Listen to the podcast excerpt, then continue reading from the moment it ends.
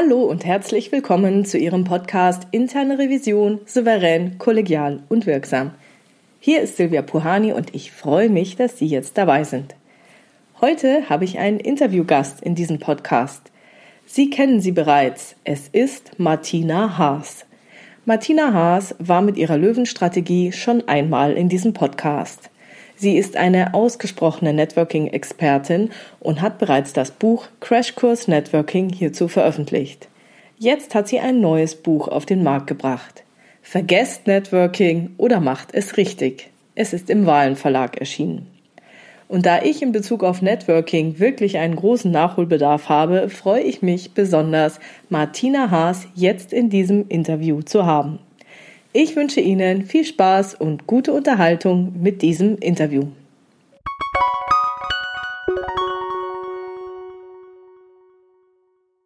Hallo Martina, schön, dass es mit dem Interview geklappt hat. Ich freue mich total. Ich freue mich genauso.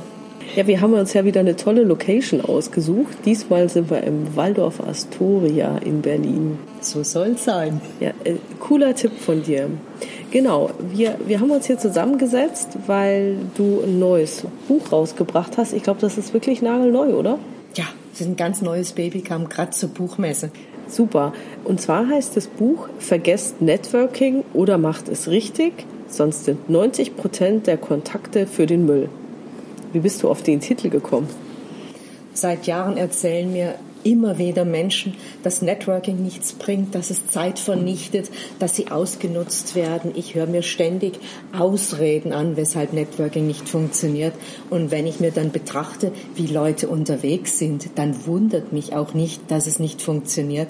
Es wird von den wenigsten richtig genetzwerkt mit der Folge.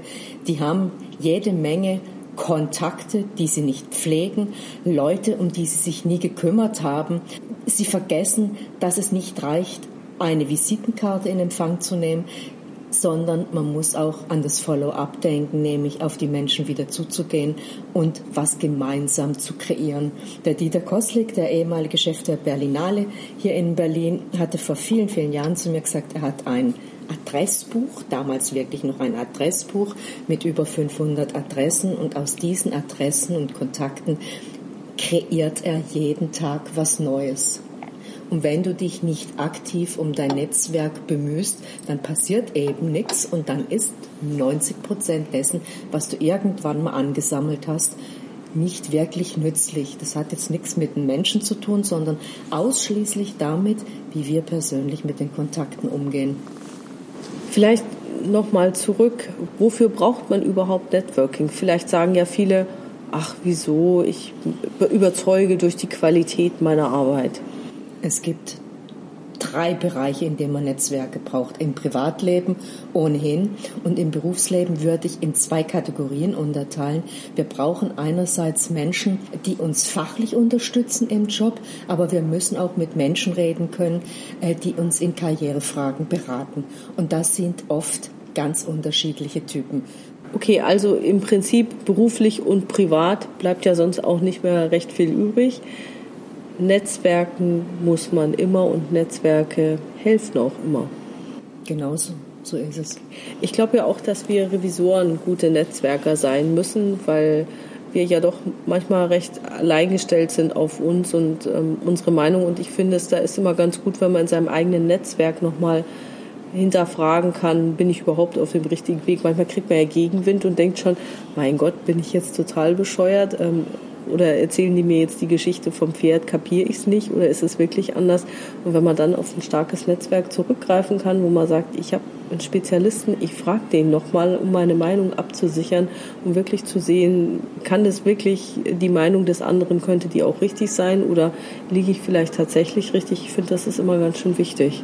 Es ist extrem wichtig, dass man sich mit Fachleuten austauschen kann und da auch ein offenes Wort riskieren. Das kann man bisweilen im Unternehmen nicht tun. Und ich finde auch, die Sicht von außen auf ein Unternehmen ist nochmal eine andere und deshalb sehr, sehr hilfreich. Aber wir dürfen nicht übersehen, es geht den Revisoren da an der Stelle wie den Menschen aus dem Personalbereich. Wenn sie im Unternehmen nicht gut vernetzt sind, haben sie zu wenig Ahnung vom operativen Geschäft und könnten auch Dinge missverstehen. Also es ist schon wichtig zu sehen, welche Probleme hat Abteilung A, welche Probleme hat Abteilung B, was sind die aktuellen Herausforderungen auch mit den Leuten zu sprechen und nicht immer nur das Fachliche zu sehen. Und ich weiß ja, die Revision, das ist so ähnlich wie bei den Compliance Officern, die müssen neutral sein.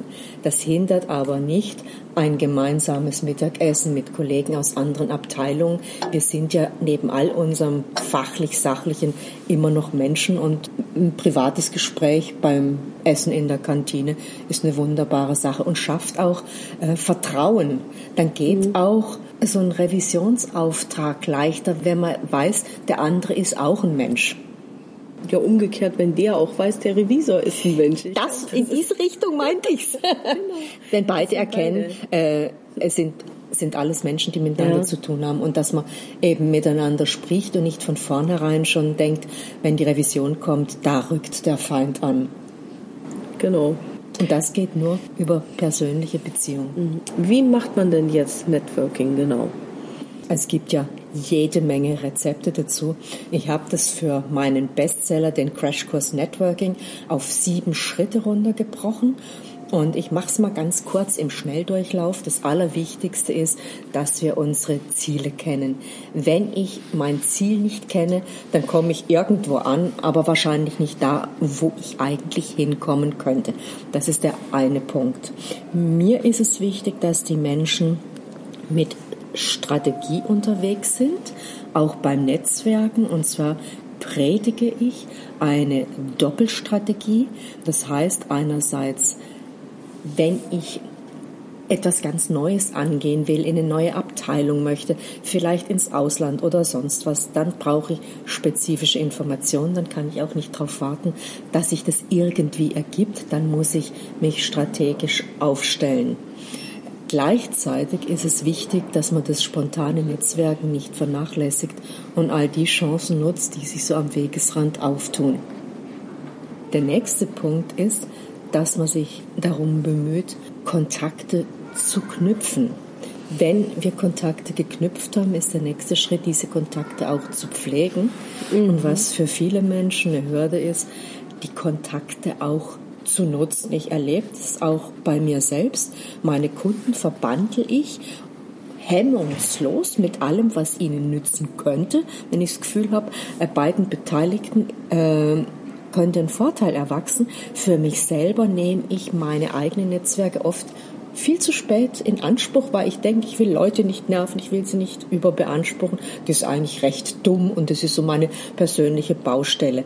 Der nächste Punkt ist, und der wird sehr, sehr oft vergessen, das Netzwerk auch mal zu evaluieren und zu schauen, wer tut extrem viel für mich, sich zu fragen, tue ich auch was für ihn oder sie? Aber auch die Frage zu stellen, habe ich in meinem Netzwerk zu viele Menschen, die mich zu viel Zeit kosten, ohne dass von denen jemals irgendwas kommt.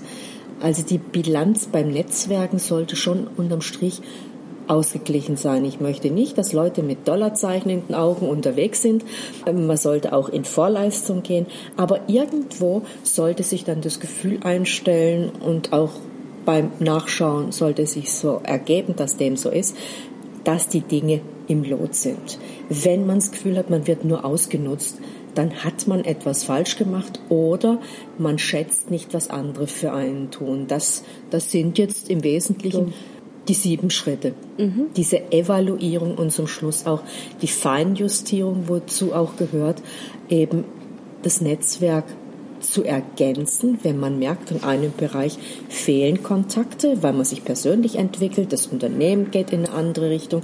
Es kann mhm. viele Gründe haben, dass man aber auch sagt, Leute, die einen nur nerven, nur in Anspruch nehmen, ohne dass ein bisschen was ins Netzwerk zurückgegeben wird, dass man sich von solchen Leuten auch trennt. Ich spreche da etwas streng von einer Exit-Strategie, die man auch braucht. Die stelle ich mir auch relativ schwierig vor.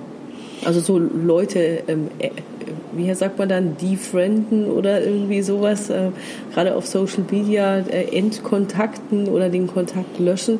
Das ist ja auch was, was nicht so richtig gut ankommt. Das muss man wahrscheinlich auch strategisch gut machen. Ja, also man muss ja nicht löschen und in den wenigsten Fällen muss man den Kontakt komplett einstellen. Aber dass man für manche Leute eben bewusst weniger Zeit hat und sich auch selbst zu Atem ruft und dieses Nein sagen lernt. Wir sagen ja oft Ja, meinen aber Nein und sind dann insgeheim völlig sauer darüber, dass wir jetzt wieder für irgendjemanden mhm. etwas tun und wahrscheinlich mit den eigenen Aufgaben ins Hintertreffen kommen. Ja. Und da auch wirklich, wirklich zu sagen, auch vom anderen einzufordern, dass der auch mal was tut. Also wenn Kollegen ständig was von einem wollen, aber wenn man was von ihnen will, es immer ablehnen, da ist dann auch schon mal ein klares Wort geboten, denen zu sagen, hör mal zu. Ja. Ähm, Netzwerken ist was, was auf Geben und Nehmen beruht mhm. und nicht nur Nehmen. Also als ich jetzt dein neues Buch gelesen habe, Vergesst Networking, habe ich mir so gedacht, naja, da ist schon sehr viel dabei, strategisches Vorgehen, Strategie. Und da habe ich mir gedacht, hm, ich glaube, das mache ich gar nicht. Also deswegen hast du noch, noch mal ein bisschen Nachhilfe für mich. Was heißt denn strategisches Vorgehen? Also ich bin dabei, ich habe mein Ziel. Bei mir war das immer irgendwie zufällig. Wir haben uns auch irgendwie zufällig kennengelernt beim Kontakte knüpfen und Kontakte pflegen, dass ich, was weiß ich, beim Buffet hinter jemand, vor jemandem stehe, irgendwie sowas. Wie kann ich dann dieses Strategische noch stärker für mich nutzen? Das kommt einfach darauf an, in welcher beruflichen Situation man steckt. Also wir wollen mhm. jetzt mal beim beruflichen bleiben. Ja. Wenn eine Veränderung ansteht in irgendeinem Bereich, brauche ich vielleicht andere Informationen. Wenn mein bestehendes Netzwerk mir diese Information nicht liefern kann, mhm. dann muss ich mir überlegen, wer könnte helfen. Mhm. Und das ist eine strategische Frage. Ich glaube, wir hängen den Begriff der Strategie oft zu hoch auf es sind manchmal die ganz kleinen Dinge, sich eben wirklich mal hinzusetzen und zu sagen, was habe ich denn an tollen Leuten in meinem Netzwerk? Wer wüsste, jemanden, der weiterhelfen könnte. Also viel schneller äh, auf andere zuzugehen. Das schwächt uns nicht, das macht uns eher stärker und vor allen Dingen macht es uns schneller. Okay, das heißt, ich brauche schon ein äh, klares Ziel. Also ich, habe eine klare Fragestellung und suche dann jemanden in meinem Netzwerk, ja. der mir diese Frage beantworten kann. Also je klarer die Frage ist, die man hat, umso eher bekommt man ein Ja, ich kann helfen oder ein Nein, ich mhm. kann nicht helfen. Bei einem guten Netzwerk schließt sich an dieses Nein an, meistens an, aber ich kenne einen, der weiterhelfen könnte. Es gibt okay. ein Prinzip, das ist die Stärke der schwachen Beziehungen. Oft kann uns nicht der beste Freund oder der unmittelbare Kollege weiterhelfen, sondern jemand, der ein Stück weiter weg ist von uns. Es sind die Kontakte hinter den Kontakten, die wir selbst vielleicht gar nicht sehen oder an die wir nicht denken. Aber wenn wir gut vernetzt sind, denken die Menschen auch, über ihre Kontakte nach, die uns hilfreich sein könnten. Mhm. Setzt aber voraus, man vertraut sich, man mag sich und man hat ein gutes Gefühl beim wechselseitigen Austausch. Man fühlt sich nicht ausgenutzt und ausgenommen. Okay, und, und wie gesagt, ich muss eine konkrete Frage haben oder ein konkretes Ziel. Also es ist ja. jetzt nicht so, dass ich auf irgendeine, keine Ahnung, Afterwork-Netzwerk-Party gehe und äh, dann so, wie so Art Speed-Dating von Tisch zu Tisch, ohne dass ich ein äh, klares Anliegen also habe. Also das kann eine Quelle der Inspiration sein, mhm. aber wenn ich ein konkretes Anliegen habe, dann weiß ich ja auch, wo sind die Menschen, die zu dem Thema was sagen können. Dann kann mhm. ich auf einen Kongress gehen zu dem Thema, kann zu Veranstaltungen gehen von der IHK oder, oder von einer sonstigen Institution. Ich kann, ja, wir haben ja das Internet, ich kann ja alles mhm. googeln. Mhm. Und das Beste ist immer noch, man fragt sein Netzwerk, die wissen, wie man selbst tickt und die wissen umgekehrt auch, wie ihre Leute ticken und können dann mhm. dieses, dieses Matching machen. Und das ist eine hohe Wahrscheinlichkeit, dass es passt, wenn mhm. einer beide Seiten kennt und sie zusammenbringt. Mhm. Das spart jede Menge Zeit und das sind die großen Synergien beim Netzwerken. Deswegen ist jede Minute, die man ins Netzwerken steckt, ein Riesengewinn. Ich spreche immer vom mittel- und langfristigen Investment und vom Return on Investment. Mhm. Ich glaube, die Begriffe kennen wir. genau. Okay, also jede Minute bringt was, aber man muss es richtig machen. Martina, was müsste ich denn jetzt beachten, damit ich mir ein starkes Netzwerk aufbauen kann? Also ich glaube, man sollte nicht zu verkopft äh, vorgehen bei, bei aller Strategie, sondern auch wirklich die Chancen nutzen, die sich ergeben. Das Wichtigste ist Offenheit und Neugier und auch das eigene Netzwerk wissen zu lassen, wenn irgendwo ein Bedarf ist oder eine offene Fragestellung. Viele Menschen gehen davon aus, dass andere Menschen entdecken oder wissen, dass sie eine neue Wohnung brauchen oder einen neuen mhm. Job haben wollen. Mhm. Wenn ich das meinem Netzwerk nicht sage, es macht sich kaum einer Gedanken darum, was bei mir gerade los ist. Also auch wirklich, wenn ich Hilfe brauche, wie wir vorhin schon gesagt haben, ganz konkret formulieren oder, oder eben auch dieses Thema, wenn man so eine diffuse Frage hat, das hat man ja auch oft, mhm. dass man einfach sagt, ähm, können wir mal brainstormen, ich brauche einen Rat. Rat mhm. einholen und Rat erbitten, das geht immer. Okay, super. Wenn ich jetzt mir diese sieben Schritte so anschaue, ich muss meine Ziele kennen, strategisch vorgehen, aber auch spontan Kontakte knüpfen, Kontakte pflegen und sie auch nutzen und hinterher dann das Netzwerk evaluieren und feinjustieren, ist es dann nicht einfach nur so ein Tool oder so eine Methode, die ich so runterspule? Also ich habe immer das Gefühl, man muss doch auch irgendwie auf der richtigen Wellenlänge sein. Also das, es muss doch irgendwie auch sich was Positives daraus ergeben. Also ich gebe dir vollkommen recht, wenn die Chemie zwischen zwei Personen stimmt, mhm. dann läuft Netzwerken viel, viel leichter. Aber es ist ja doch so, dass wir manchmal von Fachmenschen eine Antwort brauchen, äh, die wir nicht unbedingt lieben. Mhm. Und viele Menschen machen den Fehler, zu sagen, ist mir nicht sympathisch, lasse ich außen vor. Man muss aber mit allen Menschen oder es ist sinnvoll mit allen Menschen zumindest eine Arbeitsebene zu finden, um mhm. dann auch Dinge klären zu können und auch etwas herauszuarbeiten, wo vielleicht beide profitieren und dem anderen zumindest den Eindruck zu geben und das auch zu leben, dass wenn er wiederum eine Frage hat, dass man zur Verfügung steht und das auch zu formulieren. Für mich ist Networking nicht bloß ein Werkzeug, nicht bloß ein Tool. Für mich ist es eine Lebenseinstellung. Und ich habe das immer wieder erlebt in den Interviews mit meinen Supernetzwerkern. Die bezeichnen es oft nicht als Networking, was sie betreiben. Sie machen es einfach. Ein Beispiel ist der ehemalige Bahnchef, der Heinz Dürr. Und zu dem hatte ich irgendwann mal gesagt, Sie sind doch ein toller Netzwerker. Und er sagte, ach, ich kenne halt ein paar Leute. Und man muss, man muss einfach wissen, er ist einer der bestvernetzten Männer in der äh, deutschen, deutschen Industrie und die ich überhaupt kenne. Es ist einfach eine Selbstverständlichkeit und ich glaube, wenn Menschen so weit kommen, einfach diese Offenheit zu haben, aber auch eine gewisse Hilfsbereitschaft, dann verstehen sie Networking auch nicht als Arbeitszeit oder müssen sich besonders im Kalender eintragen, dann läuft es einfach automatisch nebenher. Und ich bin der Meinung, bei Führungskräften ist es eine Führungsqualität, auch seine Mitarbeiter beim Netzwerken zu unterstützen. Da sprichst du jetzt einen interessanten Punkt an. Das zieht sich so ein bisschen auch durch dein neues Buch durch von wegen, dass Netzwerke hierarchieübergreifend und auch unternehmensübergreifend gebildet werden sollen. Und dann immer schwingt manchmal so mit, naja, ist nicht jede Führungskraft glücklich drüber. Also ich würde manche Führungskräfte versuchen es vielleicht auch eher zu verhindern, wobei es ja eigentlich profitieren ja alle davon, auch wenn die Mitarbeiter gut vernetzt sind im Unternehmen. Also ich habe das über die vielen Jahre immer wieder in Unternehmen erlebt, dass mir Mitarbeiter gesagt haben, Unsere Führungskraft wünscht nicht, dass wir gut vernetzt sind. Viele Dinge sind Chefsache. Ich glaube, dass diese Führungskräfte schwache Führungskräfte sind, denn eine kluge Führungskraft kann A delegieren Und sie weiß, ein starker Mitarbeiter entlastet sie. Also sie ist nicht uneigennützig zu sagen, ich sorge dafür, dass meine Mitarbeiter gut vernetzt sind. Und ich hatte das große Glück, einen Chef zu haben, der mich in den ersten vier Wochen ein bisschen durch die Gegend schickte. Er hatte mir um die 30 Menschen notiert, die ich kennenlernen sollte. Fachlich, sachlich konnte ich zum neuen Unternehmen natürlich nichts sagen.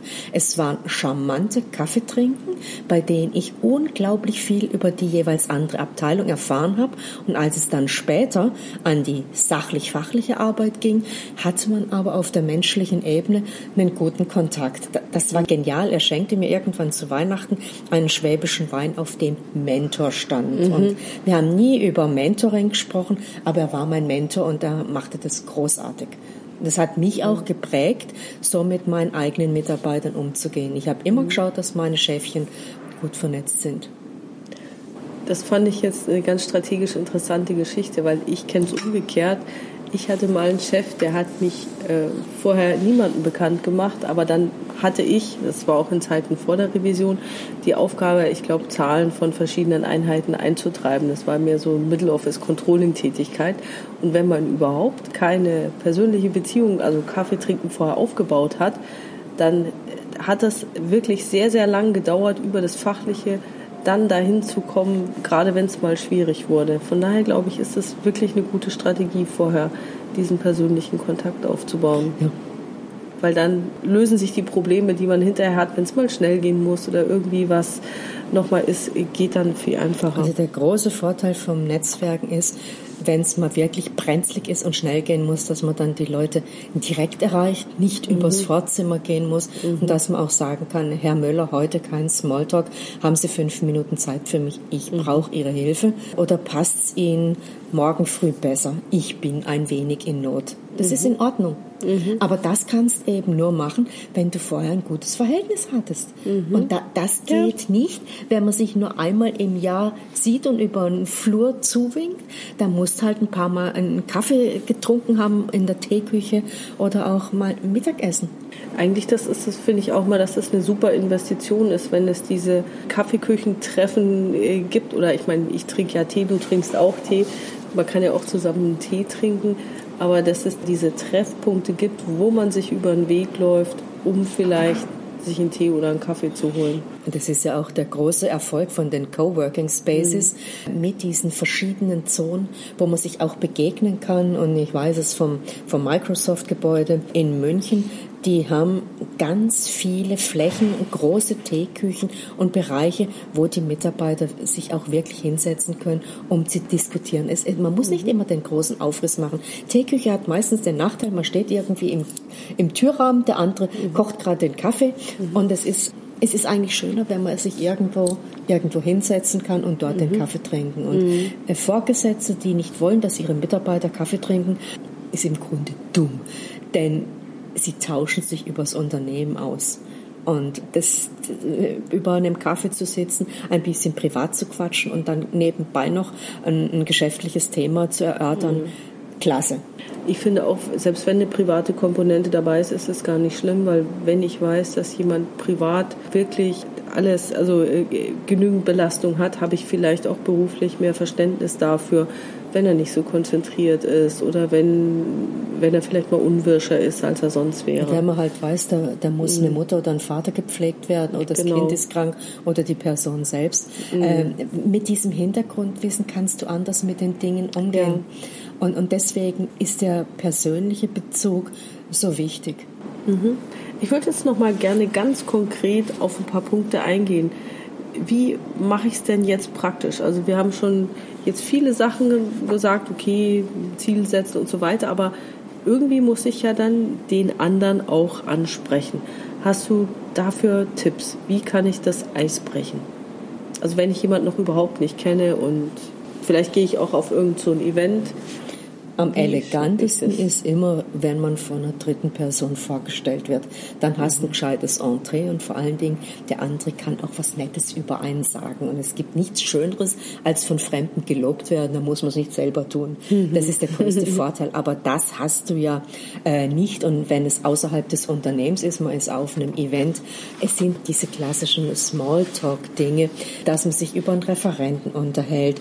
Ähm, man kann den anderen Menschen fragen, wie die Anfahrt war ob er öfters bei diesen Veranstaltungen ist. Da kann man sich einen kleinen Katalog irgendwann mal zurechtlegen. Wir sind ja alle irgendwie unterwegs und es ist ja nicht so, dass jemand beim Netzwerken völlig bei Null anfängt. Okay, wenn ich jetzt das erste Eis gebrochen habe und wir haben uns über die Anfahrt und den Referenten unterhalten, wie kann ich es dann so gestalten, dass es interessant bleibt? Das Wesentliche ist immer, dass man Gemeinsamkeiten findet. Wenn man bei einer Veranstaltung ist, die hat ja ein Thema. Und dann weiß man schon, der andere ist an diesem Thema interessiert. Und daran kann sich ja vieles entspinnen. Mhm.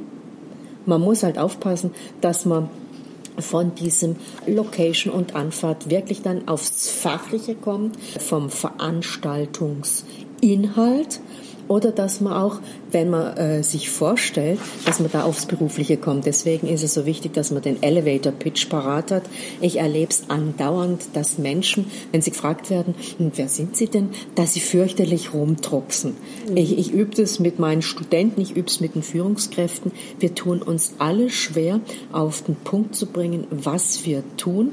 Insbesondere auch Menschen, die in technischen Bereichen unterwegs sind. Da versteht man ja meistens nicht, was sie tun. Deswegen hm, bitte ich meine Studenten und andere Menschen, versucht, ein, starkes Bild zu erzeugen. Ich gebe jetzt mal ein mhm. Beispiel. Ich hatte irgendwann die Büroleiterin eines Oberbürgermeisters aus dem Ruhrgebiet und ähm, die sagte nur, ich organisiere meinen Chef. Also mehr brauchte sie nicht zu sagen. Mhm. Alle nickten und wussten, was los ist. Und haben ein Bild von einer super kompetenten Frau.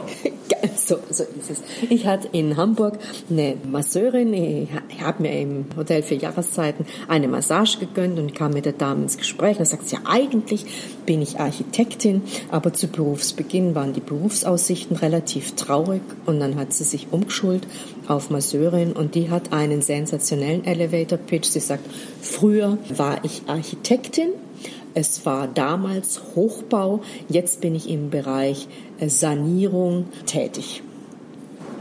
Cool. Und das, das war so unglaublich charmant mit einem Augenzwinkern und konnte man sich vorstellen. Mhm. Sehr schön. Ja, aber natürlich möchte ich ja auch von dem anderen etwas erfahren. Das heißt, äh, wie immer, ich glaube, da sind die Revisoren sehr geschult drin, Fragen stellen, aktiv zuhören, ist ja das A und O, das man natürlich beim Networking auch benötigt. Man muss halt die richtigen Fragen stellen. Und das Wesentliche ist wirklich das Interesse am anderen Menschen. Mhm. Und was viele verkennen, ich weiß nicht, Revisoren sind ja nicht sonderlich geschwätzig, das dürfen sie auch nicht sein. Die werden wahrscheinlich den Fehler nicht machen, den viele andere tun, nämlich selbst zu viel zu reden. Mhm. Menschen sind selten glücklicher, als wenn sie ihren eigenen Namen hören und wenn sie erzählen dürfen. Also es ist immer von Vorteil, Leute reden zu lassen.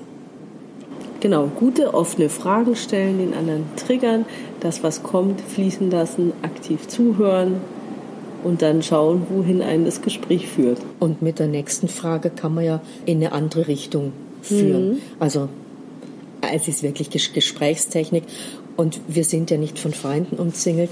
Wenn man einen interessanten Menschen hat, Gespräche fließen ja auch. Und wenn sie nicht fließen, dann passen vielleicht auch die beiden Personen nicht oder man hat ein grundsätzliches Problem und ist zu stoffelig unterwegs. Mhm. Jetzt hattest du vorhin noch diesen Follow-up-Prozess angesprochen. Also ich habe jetzt da jemand getroffen, ich habe mich mit ihm gut unterhalten. Jetzt, also der Kontakt ist geknüpft. Wie pflegt man das? Was ist da? Hast du da so ein Patientrezept dafür? Was bedeutet Kontakt pflegen? Also ich finde es äußerst charmant, wenn man ein gutes Gespräch hat, dass man vielleicht am Abend noch oder am nächsten Tag sagt, war ein tolles Gespräch, wir sollten demnächst einen Kaffee trinken. Dann und dann hat derselbe Veranstalter wieder was Interessantes, mhm. sind sie dann auch schon da. Dass, dass okay. man gleich eine Verbindlichkeit reinbringt, wo kein Termin dran ist, findet nicht statt. Okay. Mir ist noch aufgefallen, dass du in deinem Buch noch ein extra Kapitel hast äh, zum Thema Frauen und Business, Networking, eine Aufholjagd. Da hast du geschrieben, dass Frauen eigentlich eine außerordentlich große Begabung zum Netzwerken haben, aber ihre Netzwerke zu wenig nutzen und sie zu wenig strategisch nutzen. Kannst du das noch mal ein bisschen ausführen für unsere Zuhörer? Also ich werde ständig gefragt, netzwerken Männer und Frauen anders oder wer netzwerkt besser? Frauen sind fantastische Netzwerker oder Netzwerkerinnen, sobald das Private betroffen ist. Sie sorgen dafür, dass die Geburtstagskarten an die Verwandtschaft geschrieben werden. Sie kümmern sich um Freunde und Bekannte. Es wird alles Mögliche organisiert, was das Leben für die Familie einfacher macht. Aber im Beruf haben Frauen oft die falsche Meinung, dass sie nicht zu Netzwerken brauchen. Sie setzen darauf, dass ihre Leistungsbereitschaft und ihre Kompetenz erkannt wird und dass daraufhin irgendwas passiert, nämlich dass man ihnen auch eine Beförderung anbietet, eine Führungsposition und so weiter. Aber man weiß es, es gibt eine alte Studie von IBM. Es reicht im Beruf nicht, tüchtig zu sein, andere müssen es auch wissen und der beste Transporteur der eigenen Kompetenz sind die Netzwerke. Und was ich eben bei Frauen über die Jahre erlebt habe, ich kenne extrem gute Netzwerkerinnen, wie auch die Frau Dr. Nikuta, die jetzt von der Berliner BVG, den Berliner Verkehrsbetrieben, weggeht und berufen wurde in Vorstand von der Deutschen Bahn, extrem gut vernetzt. Und auch sie sagt, sie kennt viele Frauen, die gleich gut netzwerken wie Männer, empfiehlt aber Frauen, dass sie ihre Netzwerke breiter ziehen, sich viel breiter aufstellen. Das, das tun Frauen häufig nicht. Und mich stört es eben, dass Frauen diese Kompetenz, die sie im privaten Bereich haben, im beruflichen so vernachlässigen. Das gereicht ihnen definitiv zum Nachteil. Mhm. Viele Dinge, viele Jobs, viele Aufträge werden unter der Hand vergeben, selbst wenn es heißt, Dinge werden ausgeschrieben. Es gibt immer Ermessensspielräume und über Netzwerke erfahren Mitbewerber Dinge früher, können sich anders darauf einstellen, können anders argumentieren. Also wir sollten nicht so tun, als würden die Dinge völlig neutral laufen. Das ist nicht illegal, aber wir haben bei allem was wir tun im Leben, spielt immer der Sympathiefaktor mit und wir wissen auch, Personaleinstellungen erfolgen nach dem Prinzip, wir stellen Menschen ein, die uns persönlich von Herkunft, Ausbildung und vom ganzen Drumherum, auch von den Hobbys her, am nächsten sind, weil da wissen wir, was auf uns zukommt und diese, dieses Vertraute haben wir gern in unserem Umfeld. Man kann es auch Stallgeruch nennen. Ich würde gerne noch eine Passage aus deinem Buch vorlesen, gern. weil ich mich so selber erkannt habe. Muss ich sagen, es ist echt peinlich. So. Doch allzu viele Frauen vertrauen darauf, man werde schon erkennen, wie tüchtig sie sind und ihnen spannende Aufgaben oder eine Führungsposition anbieten. Das passiert so oft, wie ein Prinz auf einem Rappen erscheint, um die Prinzessin auf das Pferd und dann auf den Thron zu heben. So ist es. Ich kann mich an solche Gedanken auch noch erinnern und muss sagen, der Prinz kam nicht vorbei. Hilf dir selbst, hilf dir Gott. Ja, so kann man es auch sagen. So, was hast du denn noch für eine Botschaft für gerade junge Leute, also vielleicht Berufsanfänger oder die vielleicht nach ihrer Ausbildung schon drei Jahre gearbeitet haben? Fangt früh mit dem Netzwerken an und sucht euch einen Mentor oder eine Mentorin, mit denen ihr über eure fachlichen, aber auch über karrieretechnische Dinge sprechen könnt. Eine erfahrene Person zu haben, die auch äh, mal einen sanften Tritt in den Allerwertesten verpasst, wenn man zu zögerlich ist, das ist mehr als hilfreich. Super, Martina. Ich danke dir für dieses tolle Interview und äh, freue mich auf dein nächstes Buch oder dass wir uns demnächst mal wiedersehen. Zum ich, Netzwerken zum Beispiel. Ich danke dir. Es hat wie immer Spaß gemacht und die Zeit verfliegt mit dir, aber du stellst mir auch so kluge Fragen, dass es nur so strudelt. Ich danke. Bis bald. Tschüss. Tschüss. Und das war's schon wieder mit dem Interview mit Martina Haas über ihr neues Buch Vergesst Networking oder macht es richtig. Ich wünsche Ihnen ein effektives Networking und selbstverständlich erfolgreiche Prüfungsprozesse.